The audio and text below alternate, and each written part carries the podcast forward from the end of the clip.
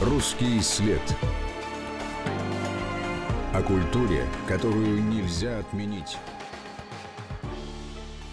Здравствуйте, это Валерия Лабузная и программа «Русский след», в которой мы говорим о феноменах нашей, отечественной культуры, ставших общемировым достоянием. И сегодня в центре внимания наследие Федора Достоевского. Федор Михайлович настолько монументальная, глобальная фигура, что в его случае нет никакого смысла говорить о каких-то отдельных его последователях, удачных экранизациях или театральных постановках. Федор Достоевский предложил миру и собственную оригинальную систему идей, и бесконечный каталог психологических коллизий, сложнейших моральных дилемм, и огромный художественный мир, полный ярких характеров и образов. Каждый слой, ракурс, даже герой, созданный Достоевским, привел к формированию отдельных направлений в философии и искусстве. Чем Фридрих Ницше близок Раскольникову, а Альбер Камю – Кириллову? Можно ли без Достоевского понять крик Мунка или вопль Гинзберга? Почему след Достоевского можно найти и в учебнике психоанализа, и в японской манге? Об этом нам рассказывает заместитель директора Государственного музея истории российской литературы имени Даля, руководитель музейного центра «Московский дом Достоевского» Павел Фокин. Русский след. Достоевский, безусловно, классик не только русской, но и мировой литературы. И вот если бы мы могли наметить какие-то основные вехи, основные реперные точки, как он получил этот статус от первых переводов до современности – Первый перевод Достоевского на иностранные языки, в частности, это был немецкий язык, появился сразу после выхода его первого романа «Бедные люди», буквально через 8 месяцев на а, страницах, правда, петербургской газеты немецкоязычной появился перевод дневника Вареньки Доброселовой. Сделал его тоже молодой пропагандист русской литературы, живший уже в это время в Германии, но родившийся в Одессе, Вильгельм Вальвзон. Вальзон потом будет выступать таким активным пропагатором, что ли, скажем так, Достоевского в Европе. Мне хотелось написать о мире хаоса нравственного. Я взял душу безгрешную, но уже загаженную страшной возможностью разврата, ранней ненавистью за ничтожную случайность свою.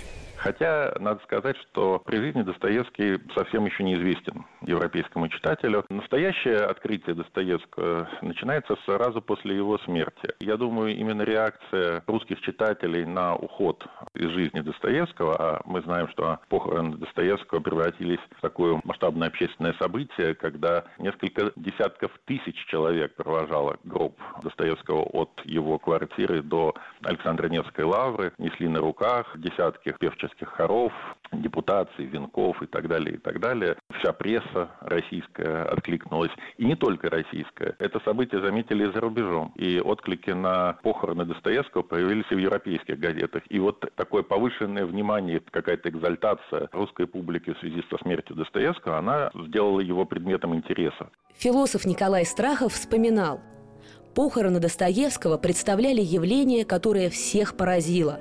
Такого огромного стечения народа, таких многочисленных и усердных заявлений уважения и сожаления не могли ожидать даже самые горячие поклонники покойного писателя. Можно смело сказать, что до того времени никогда еще не бывало на Руси таких похорон. Другой свидетель тех событий, Михаил Александров, который занимался версткой книг Достоевского, описывал – Простой люд, останавливавшийся полюбоваться на эту грандиозную картину, разумеется, прежде всего осведомлялся о том, кого хоронят. И с удивлением узнавал, что то был не генерал или иной большой начальник, не знатный вельможа, а всего только писатель, то есть сочинитель нескольких книг. «А стало быть, книги-то хороши сочинил?» Заключал свои расспросы, уяснивший наконец себе простолюдин, что такое писатель, сочинитель. «Стало быть так», – заключал объяснявший. В 1882 году появляется первый перевод на немецкий язык э, романа «Преступление и наказание» на французский язык. И потом, до начала 20 века, это будет лавинообразное освоение Достоевского на других языках. За эти годы было сделано 146 переводов на 19 языков мира. Все европейские, естественные. Лидер здесь немцы. Они перевели 44 произведения, фактически всего Достоевского. Следом идут французы, там около 40 переводов, ну и так далее. Достоевского начинают э, усиленно читать в Европе. Он становится модным писателем. Более того, он именно в Европе выходит на сцену. И первые сценировки романов Достоевского появляются не в России, а именно на европейских сценах. Первый спектакль состоялся в 1888 году в Париже в театре «Адеон». Был поставлен роман «Преступление и наказание». Потом были постановки в Германии, в Италии. Вы знаете, вы почти верно все изложили. Только я вовсе не настаиваю, что необыкновенный человек должен совершать преступления.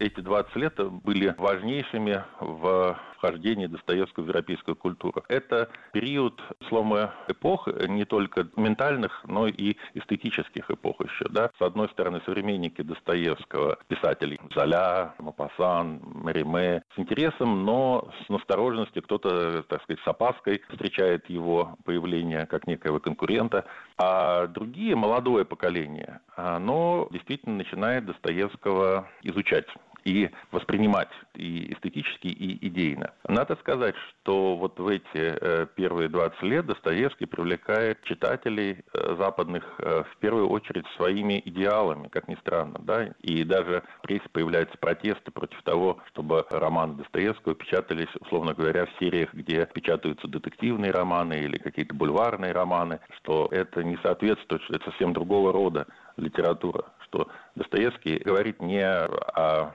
мраке жизни, не о униженных и унижениях, не о каких-то извращениях, а не о каких-то преступлениях, а все это служит тому, чтобы оттенить, подчеркнуть, выделить идеал за высокую нравственную основу романов Достоевского. Это звучит в прессе того времени. Там французская критика, немецкая критика в это время активно тоже осваивает Достоевского. Появляются десятки статей о его произведениях. И это тоже замечательно, что первичное восприятие именно такое. Воспринято гуманистический пафос его романов и его идеалы. Как можно пройти мимо дерева и не быть счастливым, что ты видишь его, а говорить с человеком? И не быть счастливым, что ты любишь его? А сколько вещей на свете, на свете Таких прекрасных, что посмотрите на ребенка, посмотрите на Божью зарю. Вот дальше э, начинается интереснее история, когда о следующем поколении начинается уже вычитывание. Каждый начинает вычитывать что-то свое, что-то отбрасывать от Достоевского, что-то, так сказать, ему приписывать. Э, начинают формироваться самые разные направления, самые разные э, интерпретации и модернистского плана, и символистского характера, и экзистенциального плана, авангардистские какие-то интерпретации Достоевского начинают осваивать и присваивать. Но, безусловно, Достоевский становится такой важнейшей составляющей, можно сказать, доминантой духовной и эстетической всей культуры, притом не только литературы, но и театра, и кино, и живописи даже. Напоминаем, что мы говорим о влиянии Федора Достоевского на мир – как герои братьев Карамазовых оказались на кушетке у Фрейда, в вычислениях Эйнштейна и на полотнах Мунка, узнаем прямо сейчас. Русский след. В 20 веке э, уже нет абсолютно никаких сомнений в том, что Достоевский – это фигура общечеловеческая, уже в 20 веке это не только переводы на европейские языки. Достоевский уходит в Азию, выходит э, в Японию, в Китай, в Индию, Турцию. Достоевский в этом смысле, как показывает 20 век, оказывается своеобразным таким зерном, из которого вырастает множество разных направлений. Это замечательно посмотреть на Достоевского уже перспективно из 20 века и увидеть в нем действительно совершенно уникального художника. Это супергений, человек, который не только создал свой мир, а в котором заложены еще десятки, если не сотни миров. Читатель, попадая в мир Достоевского, он открывает в нем что-то свое, это начинает в нем работать, и это начинает в нем проявляться. И в выдающихся фигурах, писателях, художниках и так далее, это находит воплощение в их уже собственном уникальном опыте. Крупнейший немецкий философ, сотрясатель основ Фридрих Ницше признавался, что был опьянен творчеством Достоевского.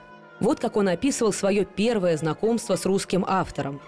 С Достоевским со мной произошло то же, что и со Стендалем. Совершенно внезапная встреча, книга, открытая наугад на прилавке, незнакомство даже с именем автора. И затем внезапно говорит инстинкт, и я знаю, что встретил родственную душу. В молодости ему пришлось много пережить. болезни, бедность, хотя он был благородного происхождения. В 27 лет он был приговорен к смерти, но был помилован на ступеньках эшафота, а затем провел 4 года в Сибири, в кандалах, среди закоренелых преступников – этот период был решающим. Писатель открыл в себе силу психологической интуиции. Его книга воспоминаний об этих годах «Записки из мертвого дома» – это одна из наиболее человечных книг, когда-либо написанных – Кому все-таки принадлежит эта идея сверхчеловека? Ну, у Достоевского начнем с того, что вообще нету этого понятия сверхчеловек, правильно? Да, это уже как бы интерпретации Достоевского. Самого слова-то такого не присутствует. Конечно, Ницше с большим интересом читает Достоевского, конспектирует его, но к этому времени у него уже сложилась своя концепция. Просто он Достоевского читает именно как близкого ему по духу. Точнее, не Достоевского, а, скажем, Раскольникова, да, потому что Достоевский как раз действительно больше, чем Раскольников, мы знаем, да, и больше, чем вот эти все идеи, которые мучают его героя. Проводится намек о том, что будто бы есть на свете такие лица, которые могут, а вернее даже полное право имеют совершать всякие преступления – и здесь вот с Ницше мы имеем как раз тот случай вчитывания и интерпретации Достоевского, который будет столь характерен вообще для 20 века, и который в конце, мы знаем, вообще приведет к полному извращению, когда уже и самого Ницше перечитают в 30-е годы нацистской Германии, и его идеи, которые не имели никакого отношения к фашизму, будут интерпретированы уже определенным образом и предъявлены тоже в таком грубом варианте, и он станет фигурой одиозной, хотя по сути своей, естественно, никогда не был таковым. Это приведет к тому парадоксу, что скажем, во время боев за Старую Руссу, где находилась дача Достоевских, и где сегодня находится музей Достоевского. Так вот, э, дача – это деревянный дом, стоит на берегу реки Перерытицы. На противоположном берегу находились немецкие войска, шел обстрел. Все дома на набережной были так или иначе повреждены, уничтожены фактически. Город деревянный, сгорел, кроме дома Достоевского. Можно было бы говорить про чудо, если бы не то обстоятельство, что в немецких газетах фронтовых не сообщалось бы, что вот это дом Достоевского, который вдохновил Ницше, и поэтому его надо сохранить. Влияние Достоевского на Фрейда. Много говорится о том, что творчество Достоевского очень глубоко психологично. И можно ли сказать, что вот эти коллизии, эти драмы, эти характеры, эти страсти, собственно, вдохновляют отца психоанализа на создание своей теории, и он рассматривает героев Достоевского даже практически как пациентов? Ну, абсолютно точно. Он рассматривает героев Достоевского как пациентов. И здесь э, с Фрейдом та же самая история, на самом деле, как и с Ницше, в том плане, что, конечно, Фрейд шел своим путем. У него была своя практика, свои наблюдения, он ученый, И в этот момент появляются в его поле зрения романы Достоевского, которые читатели тогда признали за идеал, но еще и за образец такого психологического глубинного проникновения в душу человека. И Фрейд видит тонкость аналитическую Достоевского в разработке характеров. Он понимает, что этот человек действительно одарен каким-то глубинным талантом понимания человека, и в его произведениях нашли отражение вот какие-то важнейшие моменты глубинные. И опять же использует Достоевского Достоевского. У нас, если в католичество перейдет, непременно тотчас и иезуитом станет. Если, если атеистом станет, непременно начнет требовать искоренения веры в Бога насилием. От чего такое иступление? От чего оно в них разом? Вот. Вот такова наша жажда. Он был материалом для Фрейда. Конечно, способствовал развитию его идей. Фрейд к самим романам подходил, ну, как ученый. Да, он подходил к ним как к документу, не как к художественному произведению, а как некому свидетельству вот о каких-то там патологиях, отклонениях психиатрических. Вся сложность художественного мира Достоевского и идеологическая сложность Достоевского, системы разных эстетических идейных противовесов, она Фрейдом откидывалась, была ему не нужна, не интересна. Далее в программе. Достоевский – это неотменяемая величина. Фрейд находит у Достоевского признаки невроза и тенденцию к саморазрушению. Здесь и каторга, и расстрел, и болезнь. Экспрессионизм, сюрреализм, абсурдизм. Для Кавки скорее это именно вот такой собеседник. Человек осужден быть свободным. И вот этот текст, где Достоевский говорит напрямую о Западе, Запад проигнорировал. Достоевский без Христа, без Бога невозможен. Его нету. Это не Достоевский.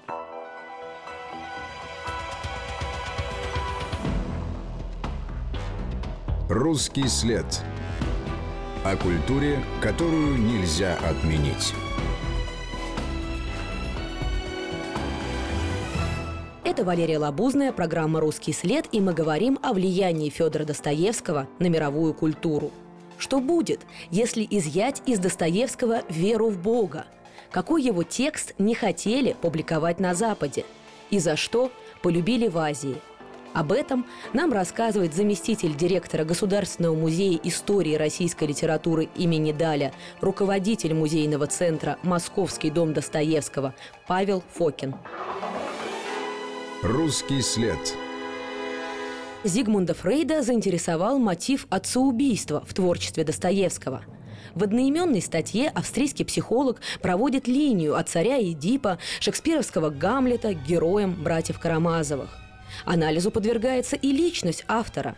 Фрейд находит у Достоевского признаки невроза и тенденцию к саморазрушению. Но что врач не может объяснить, так это природу его художественного дарования. Фрейд заключает – Достоевский занимает место рядом с Шекспиром. «Братья Карамазовы» – самый грандиозный роман из когда-либо написанных. А легенда о Великом Инквизиторе – одно из наивысших достижений мировой литературы, которое невозможно переоценить. К сожалению, психоанализ вынужден сложить оружие перед проблемой писательского мастерства. Но далее что происходит, что авторитет, мода, популярность Фрейда, они э, мощнейшим образом влияют уже на исследователей Достоевского. Фрейд повлиял на восприятие Достоевского на Западе. Очень большая школа, большая литература существует. Для них вот э, ракурс зрения фрейдовский представляется наиболее интересным при прочтении Достоевского. Так что тут вот тоже такая петля своеобразная в отношении Достоевского с Фрейдом и фрейдизмом. В сфере науки у Достоевского был еще один горячий поклонник – Альберт Эйнштейн. Гениальный физик, создатель теории относительности говорил, что Достоевский дал ему больше, чем любой научный мыслитель, больше, чем Гаусс. Особенно высоко ученый ставил братьев Карамазовых.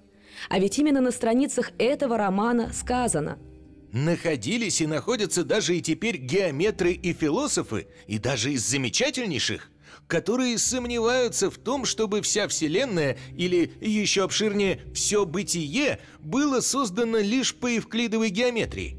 Осмеливаются даже мечтать, что две параллельные линии, которые по Евклиду ни за что не могут сойтись на Земле, может быть, и сошлись бы где-нибудь в бесконечности – как мне кажется, вот кого не заподозришь, что это центральная для него тема именно погружения в глубины души, а интересует все таки прежде всего какие-то другие вопросы, это Кавку. Что Кавка находит в Достоевском, что у него заимствует и развивает? Для Кавки скорее это именно вот такой собеседник, тот, кто помогает самому разобраться в тех вопросах, которые человек сам перед собой ставит. Для Кавки, конечно, важны были те идеи, которые связаны с проблемой личности и общества, личности и государства. Стражи приводят пленника в тюрьму. Среди глубокого мрака отворяется железная дверь. Сам старик, великий инквизитор, со светильником в руке медленно входит подземелье. Один из самых тревожных и мрачных писателей XX века, Франц Кавка, называл Достоевского своим кровным братом. Общепризнано, что преступления и наказания и братья Карамазовы повлияли на процесс Кавки, абсурдистский роман о человеке, который подвергается судебному преследованию по неизвестной причине. Однако друг Кавки, Макс Брод, указывал на еще один источник вдохновения – он был особо восхищен подростком Достоевского и читал мне вслух, вне себя от восторга, начало пятой главы. Фантастический парадоксальный план героя – непременно стать богатым, пример с нищим на Волжском пароходе и так далее. Кавка является, несомненно, среди авторов столетия самым независимым, своенравным, ведь указание на эту пятую главу могло бы показать, как сильно сформировался его стилистический вкус на методе Достоевского – вы сказали, что Достоевский повлиял и в том числе на изобразительное искусство, на целое направление живописи. Такая фигура, как Эдвард Мунк, часто называется таким вот как раз Достоевским от живописи. Что это значит и почему именно вот это направление экспрессионизма считается близким эстетике Достоевского? Да, действительно, Мунк был почитателем Достоевского. Эстетически он выбирает и вынимает из Достоевского обостренную реакцию человека на окружающую действительность, притом самую разную, да, и бытовую действительность в первую очередь, эту повседневность. Собственно, Достоевский ведь тоже все время работает с повседневностью, хотя мы привыкли говорить о том, что Достоевский дает нам исключительный характер, показывает исключительные какие-то события, но все эти исключительные события, они все вписаны в повседневность, они ею, этой повседневностью во многом спровоцированы. Как мне кажется, Мунк как раз вот это очень тонко понял. Понял, как эта среда давит на яркую личность, и личность начинает бунтовать. И личность, если она себя не подгоняет под какие-то рамки, то она вступает в конфликты. Вот этот конфликт очень ярко как раз в картинах Мунка представлен. Норвежский художник Эдвард Мунк ни много ни мало икона экспрессионизма – Представители этого направления использовали живопись для того, чтобы достичь глубин подсознания, изобразить экстремальные эмоции и драму души. Самая известная работа Мунка «Крик» – это контрастные цвета и искаженные линии, которые, кажется, могут вызвать у зрителя эпилептический припадок. Оголенный нерв – результат чрезвычайно острого восприятия страдания. Известно, что больше всего Мунк любил кроткую Достоевского – а найден мертвым был с томиком бесов.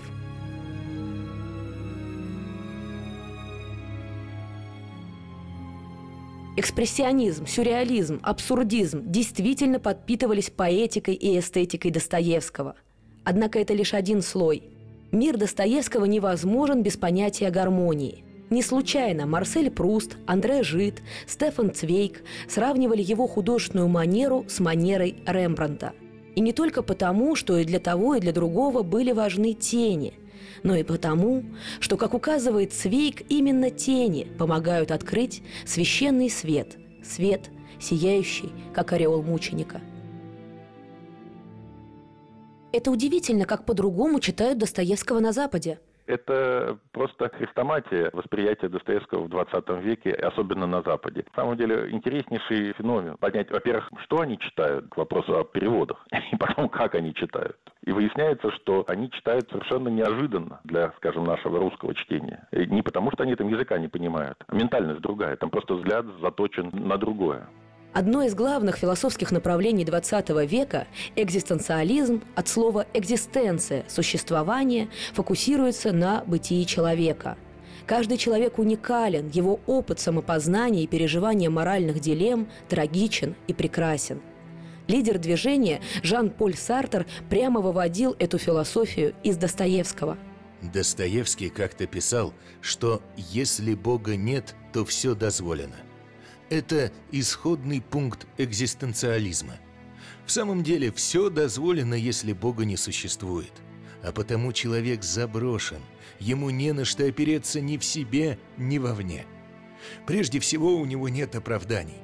Мы одиноки, и нам нет извинений.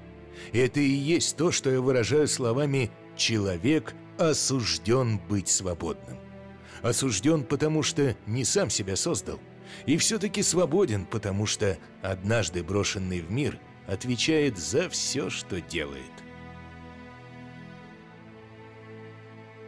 Кстати, Сартр в 1965 году посетил Советский Союз, и он побывал и в нашем московском доме-музее Достоевского, тогда музей-квартира Достоевского, подолгу стоял у письменного стола, который у нас находится в экспозиции. И, видимо, тоже что-то переживал в этих стенах. Камю, Сартер, можно ли сказать, что они берут идеи Достоевского, естественно, по-своему их развивают, но при этом, что принципиально важно, это то, что они вычитают из Достоевского Бога? Да, поэтому они берут не идеи Достоевского, они берут идеи его героев. Достоевский без Христа, без Бога невозможен. Его нету. Это не Достоевский. Поэтому и получается экзистенциализм без Достоевского. Хотя Камю строит это вокруг героев братьев Карамазовых, там Ивана и его построений.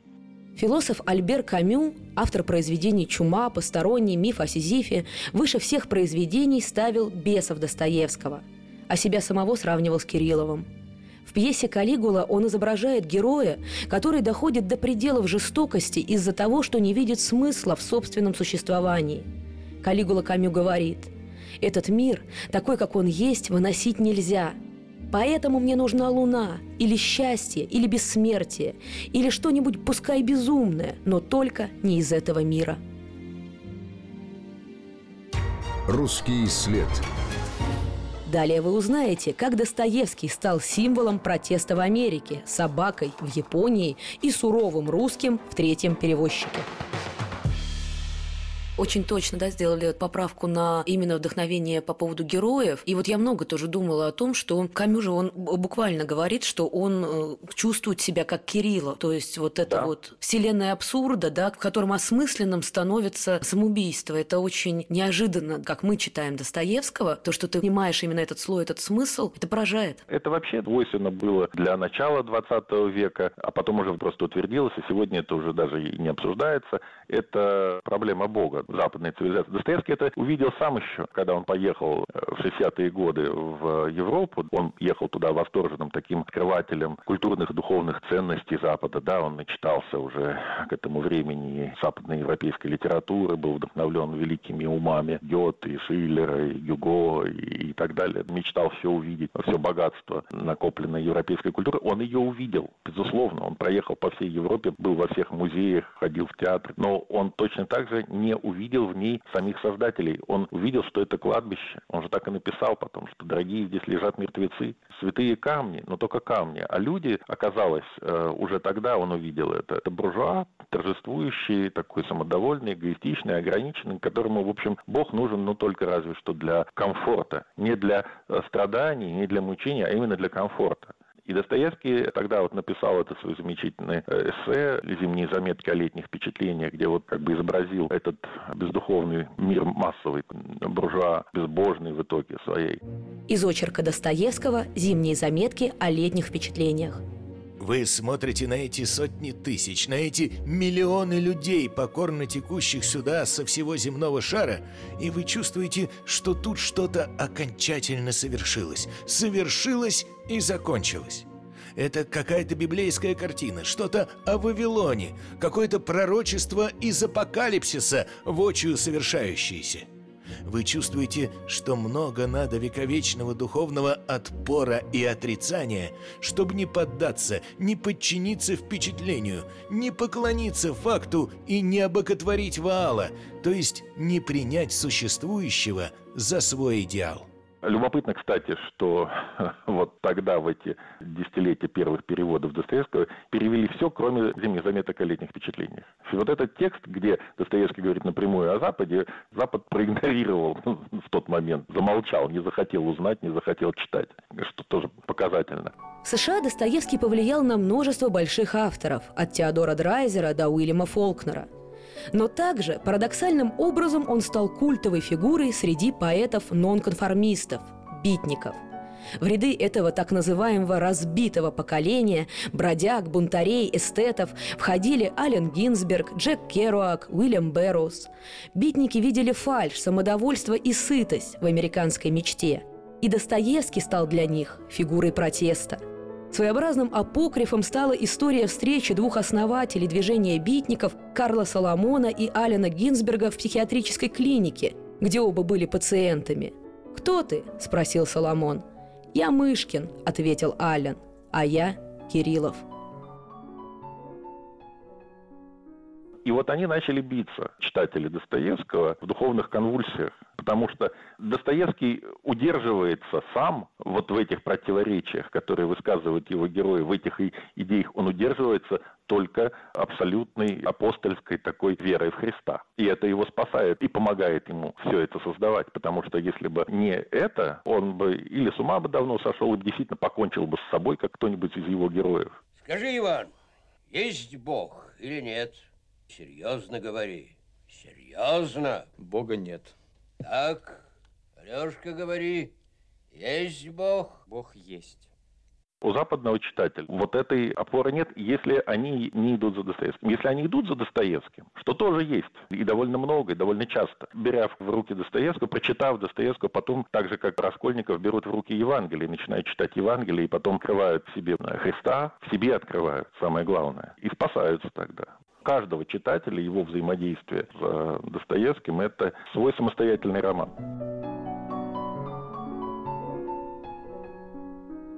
Про популярность Достоевского в Азии. Вот какими глазами там читают эти романы? И вот есть анекдотические такие истории, что якобы японцев поражает вот количество смертей, что не очень много, потому что для японцев это очень важная тема. А китайцам там не близок именно психологизм, вот эти душевные метания, они находят что-то другое. Вот есть какая-то специфика вот именно в этой части света? Вы совершенно правы. Ну, не то, что, допустим, японцев поражает количество смертей, но действительно для них тема смерти, она очень важна для современного японца. И поэтому, конечно, пристально воспринимает. Но Достоевский пришел в Японию в связи с вестернизацией Японии, когда в Японии начались те самые процессы, которые Россия пережила в XVIII веке. Восприятие западной культуры и переход на новый рельс. Переход от культуры сельскохозяйственной, агарной, э, феодальной культуре буржуазной, культуре городов и смене традиционного общества на общество модерна, где происходит отрыв личности от рода, где личность вступает уже в взаимодействие с обществом совсем по иным путям, и э, это приводит к тем конфликтам, которые Достоевский уже прорисовал. Вот э, японский читатель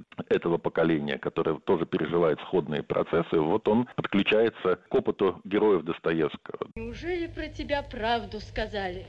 Что ты за три целковых на Васильевский остров ползком доползешь? Доползет. И поэтому Достоевский в Японии очень важен. В Японии, например, существует два э, общества Достоевского. Мне довелось э, выступать на одном из семинаров японского общества Достоевского. Дело происходило в Токио.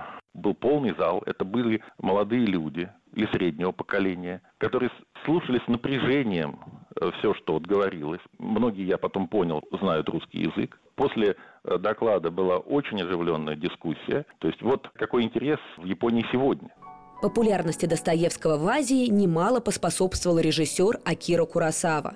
Своей экранизации «Идиота» он не пытался воссоздать русские реалии, а перенес действие в Японию, что сблизило зрителей и героев. Курасава объяснял, что такое Достоевский. Допустим, на улице в результате несчастного случая смертельно ранен человек.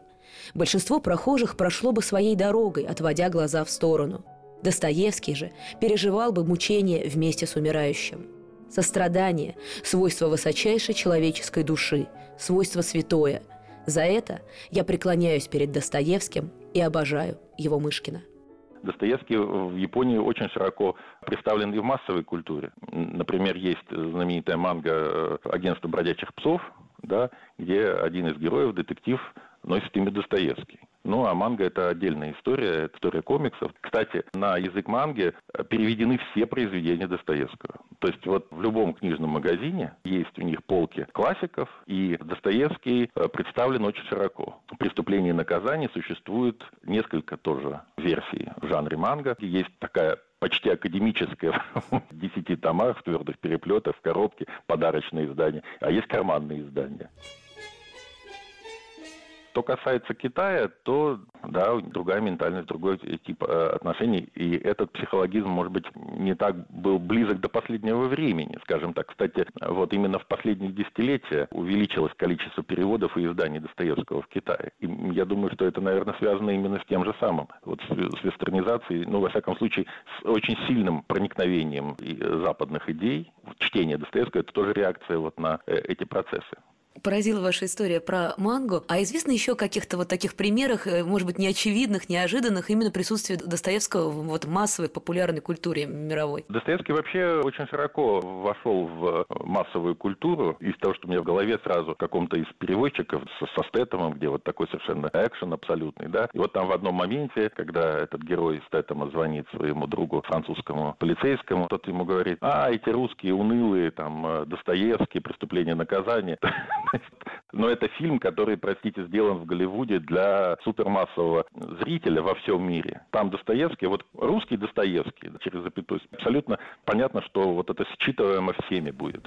Если рассматривать творчество Достоевского не содержательно, а формально, то важно отметить, что анализ его произведений, выполненный Михаилом Бахтиным, лег в основу современной теории романа – Кроме того, принципы построения сюжетов его произведений также во многом определили драматургию современных больших сериалов, таких как «Во все тяжкие», «Карточный домик», «Корона».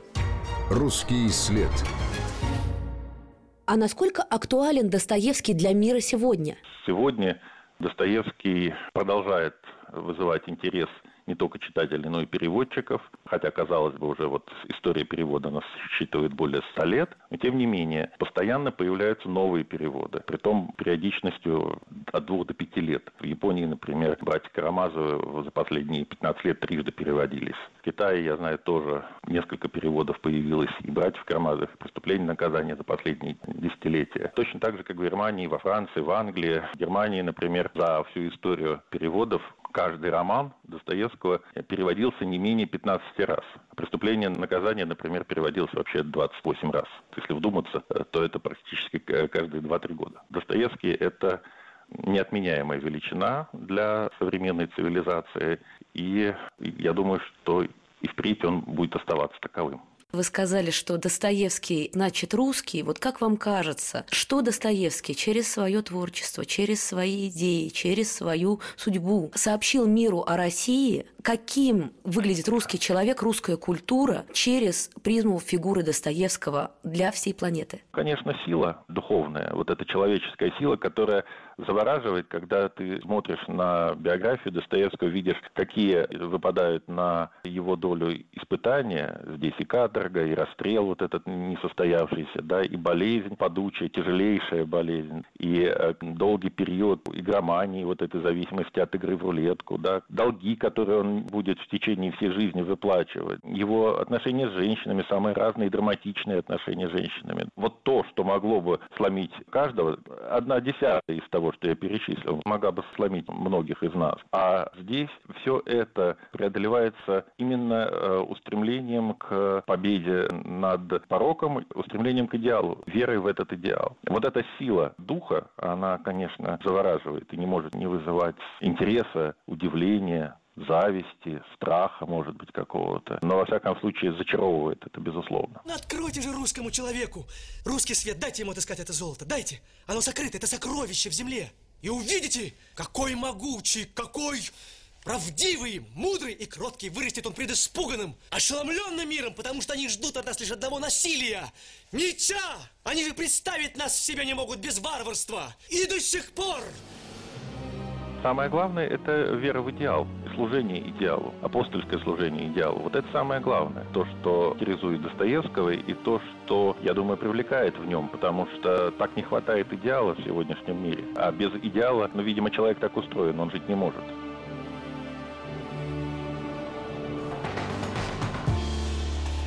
«Русский след» о культуре, которую нельзя отменить.